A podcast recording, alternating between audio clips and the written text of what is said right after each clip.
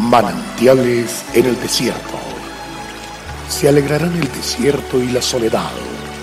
El yermo se gozará y florecerá como la rosa. Bienvenido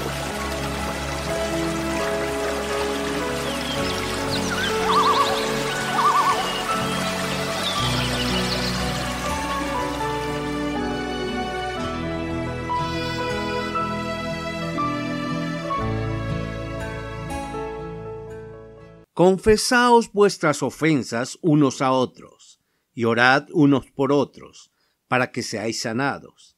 La oración eficaz del justo puede mucho. Santiago 5:16. Dentro de las tres dimensiones del hombre encontramos el alma. Con esta nos relacionamos con otros. En ella radica nuestra voluntad. En ella decidimos qué hacer frente a nosotros mismos y cómo afecta a los otros. En esta área también se pueden originar algunas enfermedades.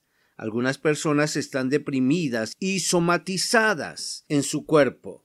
Otro ejemplo puede ser la amargura, la cual transforma el rostro, encorva el cuerpo, envejece prematuramente y seca los huesos. Para ser libres y experimentar sanidad total, es necesario confesar las ofensas que tengamos contra otros y otros con nosotros.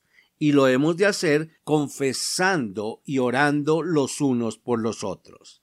No se trata solo de confesar a Dios y orar, se requiere también bajar al alma esta oración y ponernos en paz con la persona en cuestión, o de lo contrario, no estamos siendo coherentes. Al momento de confesar, no podemos justificarnos o victimizarnos. Debemos tomar la iniciativa, morir a nuestro ego y orgullo, confesando y orando por los otros, para así experimentar la sanidad. Podemos ver el ejemplo de Job. Él era un hombre muy próspero. Pasa una prueba en la que pierde todo, sus amigos aprovechan la oportunidad para escarnecerle e increparlo. Dios le pide a Job orar por ellos. Él no escuchó las oraciones de los amigos, pero sí la de Job, evitando que la mano de disciplina fuera sobre ellos. Cuando lo hizo, además fue sano. Hoy estamos llamados a buscar a la persona, pedirle unos minutos,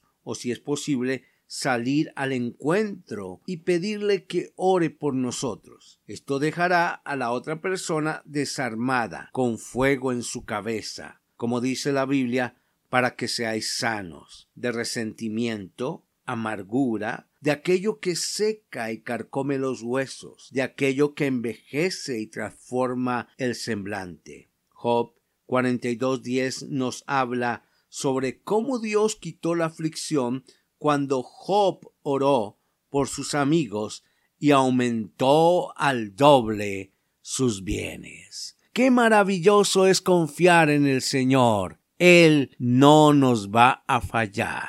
Dios te bendiga.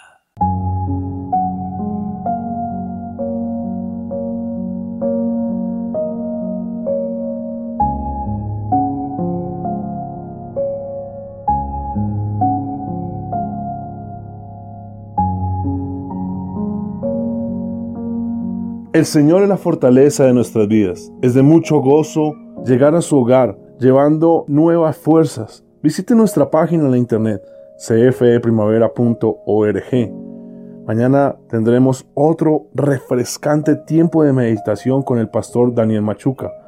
También puede suscribirse a nuestro canal en YouTube. Recuerde, Dios es fiel. Hasta pronto.